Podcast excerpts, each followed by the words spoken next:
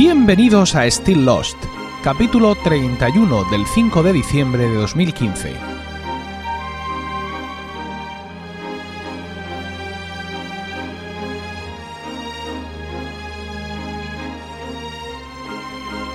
Muy buenas, espero que estéis todos bien en el momento de escuchar este podcast y dispuestos a pasar un rato juntos rememorando nuestra serie favorita. Este podcast no tiene una periodicidad fija, pero aparecerá al menos tres veces cada mes para confortar a los que, al igual que yo, seguís perdidos. Vamos a hablar hoy del episodio 15 de la tercera temporada, que hace el 65 en el cómputo general de la serie. Fue emitido originalmente el 4 de abril de 2007, siete días después del anterior. Su título es Left Behind y está centrado en Kate. Como resumen rápido del episodio, podemos decir que los otros y Locke dejan el poblado, dejando atrás a Jack, Kate, Sayid y Juliet. Se muestra cómo la barrera de sonido de los otros detiene al humo negro, y por otra parte en el campamento vemos cómo Horley engaña a Sawyer para que se porte mejor con los compañeros. En el flashback vemos también los pasos de Kate para tratar de reunirse con su madre, quien ya no la quiere.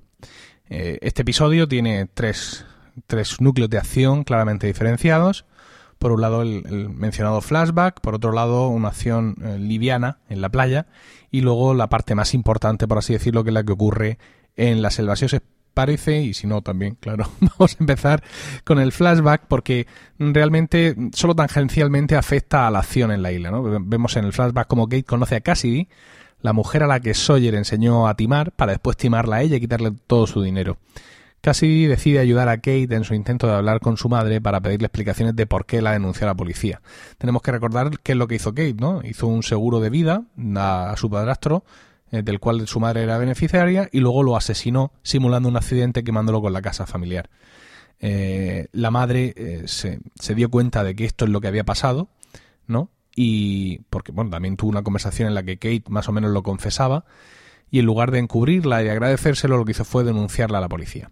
Bueno, pues llegados a este punto, tras varias tretas para engañar a los federales, Kate se enfrenta por fin a su madre, quien le dice que, eso, que no la perdona, que, y que no se puede elegir a quien se quiere y que si la vuelve a ver, desde luego gritará pidiendo ayuda.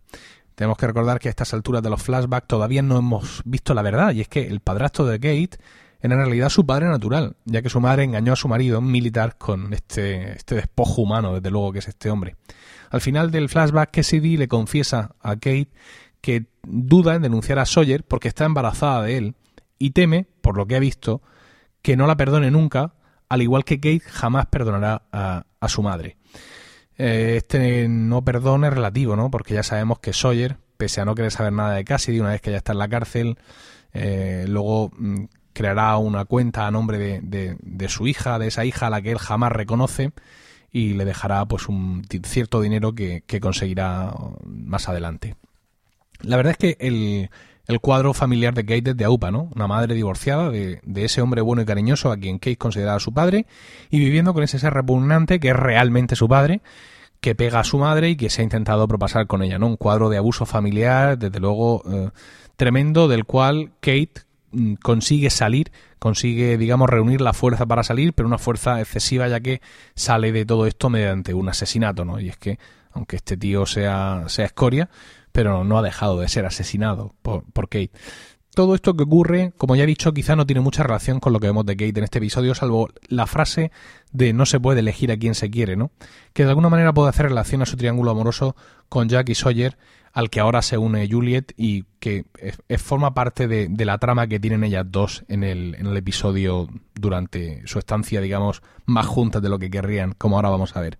Antes de, ir a esto, a lo que pasó en la selva, vamos a, contar lo que pasa en el episodio en, en la playa, ya que es una cosa así como liviana que no tiene mucha importancia en lo que son las tramas principales de la isla. Y es que Harley le dice a Sawyer que después de lo que pasó con los diamantes de Nick y Paulo, los demás supervivientes van a votar si le destierran. Eh, Harry le sugiere que corrija sus errores y su mal comportamiento con los demás para que no voten en su contra. Esto lleva a Sawyer a una sucesión de buenas acciones con sus compañeros de campamento que desembocan incluso en una gran fiesta barbacoa donde él asa un jabalí y bueno, en fin, todos están allí muy felices. Entonces Sawyer descubre que lo del destierro ha sido una mentira de Harley cuando se lo echa en cara este le dice que lo ha hecho porque en la playa necesitan un líder y que ahora que no están Jack, ni Kate, ni Locke ni Sayid, él es al que todos miran y que por tanto necesitan que tenga un comportamiento digno de la confianza que desean depositar en él. Sawyer todo esto lo asume con cierto estupor, aunque se le ve realmente disfrutar de, toda esa situación de felicidad que él mismo acaba de crear. Mm, quizá tenemos un pero, ¿no? Y es el, el, rostro serio de San, que es la única, digamos, que no parece compartir toda esta felicidad, porque evidentemente se nota que no le perdona a Sawyer, y Sawyer se da cuenta de que San no le perdona que urdiera su intento de, de secuestro, y toda esta situación mm, apesadumbra un poco a Sawyer y le recuerda que quizá un leopardo nunca, nunca pierde sus manchas. Pasamos ahora a lo que ocurre en la selva y el poder de los otros. Eh, vemos ahí a Kate como prisionera y eh, Juliet se acerca para tenerle comida y Kate intenta atacarla, pero Juliet se defiende, vamos, se defiende, quiero decir, un agui, ¿no? Es decir, eh, es una cosa tremenda porque Juliet está ahí, medio, perdón, Kate está agazapada, pero de pronto Juliet como que la percibe y le hace una triple llave, una cosa tremenda, ¿no? A ver, no es que Juliet mm, sea una pusilánime, pero desde luego la, o sea, el cómo siente la conmoción la fuerza y el, y el alarde de, de, artes marciales que hace ahí, no se lo volvemos a ver en toda la serie, ¿no? Pero bueno, en fin, luego más tarde Locke entra también en la habitación para despedirse de Kate. Le dice que se va con los otros, que ha intentado hablar por ella, pero que les ha dicho que ella es buena persona. Todo esto Kate con los ojos como platos, claro, todos nosotros también, ¿no? Y que ellos le dijeron realmente quién era Kate y lo que había hecho. Y que le dice textualmente, esto es importante, le dice, y no son muy buenos perdonando. O sea, de nuevo aquí los otros eh, son los seres moralmente superiores que no perdonan a Kate, por así decirlo, como si Kate tuviera que ser digna de su perdón, ¿no? No la perdonan por haber asesinado a su padrastro, evidentemente, cuando ellos han dejado a, a, Charlie eh, ahorcado, dado por muerto ahí en un árbol, ¿no? Eso, eso está más bonito, ¿no? Por así decirlo, ¿no? Pues bueno, en fin, tampoco vamos a estas alturas del partido a pedirles a los otros que sean consecuentes. El caso es que Después de esta extraña conversación, Kate puede ver cómo los otros se están preparando con mochilas para escapar. Se ponen unas máscaras antiguas, que sin duda les sobraron de, de la purga, y le echan una granada de humo dentro, que aunque ella trata de evitarlo, pues al final la deja inconsciente. La vemos despertar en la selva, esposada a Juliet, que también está inconsciente. Ambas ya por fin se despiertan, tienen un rifirrafe y eh, Kate le dice que se levante porque quiere volver a por sus amigos. Eh, Juliet está, como podéis imaginar, muy extrañada de que la hayan dejado atrás, de que los otros, que son su gente, la haya abandonado, pero todavía saca restos para decirle a, Kate que no vuelva a por Jack, porque él le dijo que no volviera para rescatarle. Kate se enfada, le pega una paliza a Juliet, eh, le disloca el hombro y con Juliet lesionada, de pronto escuchan el ruido del, del, monstruo, del humo negro, y corren a esconderse dentro de un árbol, ¿no? Dentro de unas grandes raíces. El monstruo vemos que se acerca, las encuentra. Es una escena muy, muy chula, se ven así como unos flashes que, que caen sobre ella. Ya sabéis que por dentro el humo negro son como rayos y centellas. Y de pronto eh, el humo negro pues eh, cambia de idea, por así decirlo, y se va, ¿no? En una escena de estas fantásticas de cine de terror que a veces nos regalan los realizadores de la serie, con unos movimientos rápidos de cámara como si estuviéramos nosotros en, en primer plano, como si fuéramos el humo negro y viéramos cómo nos retiramos automáticamente de la, de la acción, ¿no? Es un momento muy tenso y la verdad es que eh, fantásticamente realizado que, que os recomiendo, si no habéis visto el episodio entero, que por lo menos este trozo, si lo veáis. Juliet está atemorizada, no sabe lo que es. Kate le dice, dímelo tú, ¿no? Como suponiendo que siendo de los otros, pues tiene que saberlo. Y bueno, al final Kate consigue calmarla y continúan con su conversación, en la que Juliet le confiesa, por fin, o sea, por fin hay cosas, ¿no? Muchas veces hemos dicho que mm, algunos momentos de los mm, tratan sobre lo que no se dice. Bueno, pues aquí se dice. Es decir, Jack no quiere que vuelvas a por él porque le has roto el corazón, porque te vio en nuestras cámaras hacer el amor con Sawyer en la celda. ¡Hala! Ya lo he dicho. Eh, Kate evidentemente se queda, se queda un poco deshecha y aquí podría venir a cuenta esa frase en el flashback de su madre, ¿no? No podemos elegir a quien se quiere porque en estos momentos Kate es consciente de ese triángulo amoroso, de esa situación emocional muy complicada en la que está con Jack y, con Sawyer. Eh, para situaciones complicadas la de Juliet con el hombro fuera, aunque según ella, bueno, ya se le ha salido cuatro veces, así que le pide a Kate que, que eso, que empuje y que gire y hombro colocado y, continuamos con, eh, con la acción. Llegan, eh, siguen su camino hacia el poblado y de pronto vuelven a escuchar al, monstruo, al humo negro. Intentan correr, pero van con desventaja, se tropiezan, se caen, recordemos que van esposadas y de pronto llegan a, a otra sección de la barrera sónica, otra sección distinta de la que hayamos visto. Kate evidentemente no quiere cruzarla porque sabe que puede acabar reventada por dentro, como Mikhail.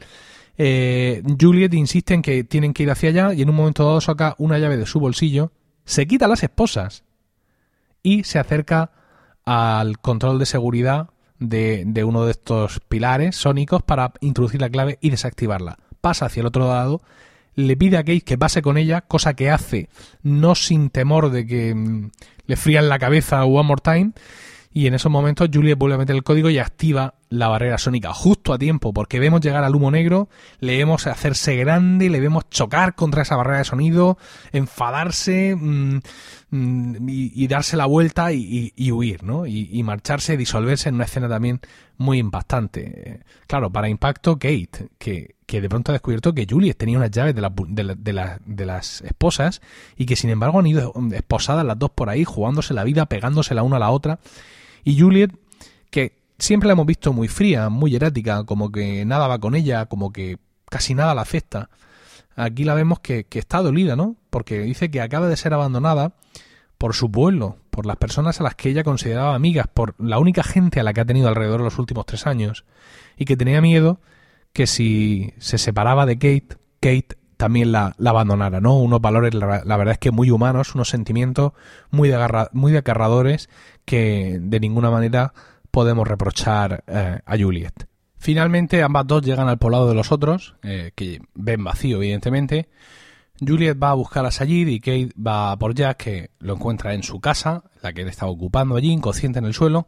Le despierta y llorando le dice que, le dice que los otros se han ido por su culpa, que siente mucho haberle arruinado sus planes para irse de la isla. Kate reacciona en este sentido también pues de eh, pues, liberando un poco toda esa culpabilidad que de alguna manera siente por haberse acostado eh, con Sawyer una vez que sabe que Jack también se ha dado cuenta. La reacción de Jack, por cierto, es preguntar sobre Juliet y Kate le dice que también ha sido abandonada, ¿no? Salen de la casa, se unen a Sayid y eh, Jack le dice, bueno, pues vámonos, vamos a recogerlo todo y vámonos a, a la playa. Sayid se opone a que Juliet vaya con ellos, pero Jack le dice que, que Juliet viene porque también ha sido dejada atrás, ¿no? Kate y Sayid se cruzan una mirada, pero bueno, ya sabéis que cuando Jack toma una decisión no hay nada que hacer y los cuatro emprenden regreso hacia la playa. Bueno, si el episodio pasado supuso un parón de la acción mediante pues un divertimento, ¿no? Exposé este alarde de genialidad, este golpe de guion, este unir, em, unir hacia atrás eh, eh, todas las cosas, el, el, ponernos de manifiesto todo eso que estaba en la isla y que estos dos interfectos sabían y los otros no, ¿no? El intentar hacer notar un paso atrás para tener una visión de, conjunto. En este episodio el parón también es grande, es decir, realmente lo que avanza la cosa es muy poco. Eh, y, sobre todo nos deja más dudas que otra cosa, ¿no? Es decir, los otros se han ido y no sabemos dónde se han ido ni por qué. Se llevan a Locke, pero tampoco sabemos por qué se lo llevan, ¿no? Porque ahora de pronto Locke parece ser alguien de los otros o parece actuar como un miembro de los otros. Dejan atrás a Jack eh, y a Juliet, pero tampoco sabemos por qué les dejan atrás, ¿no? Lo único realmente novedoso, por así decirlo, y que tampoco es algo que digamos que afecte mucho a la trama, es que vemos la interacción del humo negro con la barrera de sonido, ¿no? Eh, pero bueno, en cualquier caso, eh, es un episodio intenso, es un episodio que nos deja mucho de Juliet, que nos deja mucho de Kate y que es sin duda una pieza fundamental para entender todo lo que va a ocurrir en episodios posteriores. Vamos a comentar ahora tres detalles eh, de este episodio. el primero es, no sé, quizá un error de continuidad. Bueno, de continuidad no, porque. Pero no entiendo por qué Kate y Juliet se despiertan en, en la selva juntas y tardan un día entero, mm, o al menos eso parece, o por lo menos medio día, en llegar al poblado donde siguen Sayid y Jack durmiendo. No sé por qué duermen más tiempo ellos que de lo que han dormido ellas, pero bueno, en fin, supongo que es una tontería.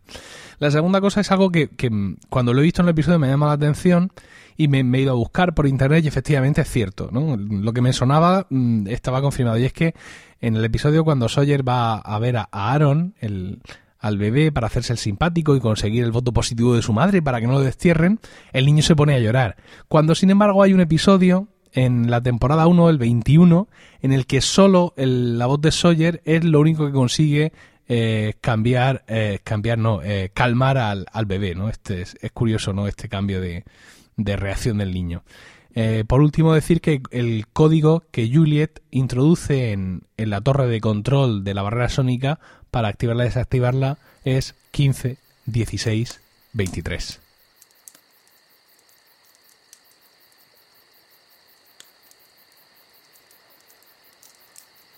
Y con esto hemos llegado al final del podcast de hoy. Muchas gracias por el tiempo que habéis dedicado a escucharlo. Espero que os haya resultado entretenido.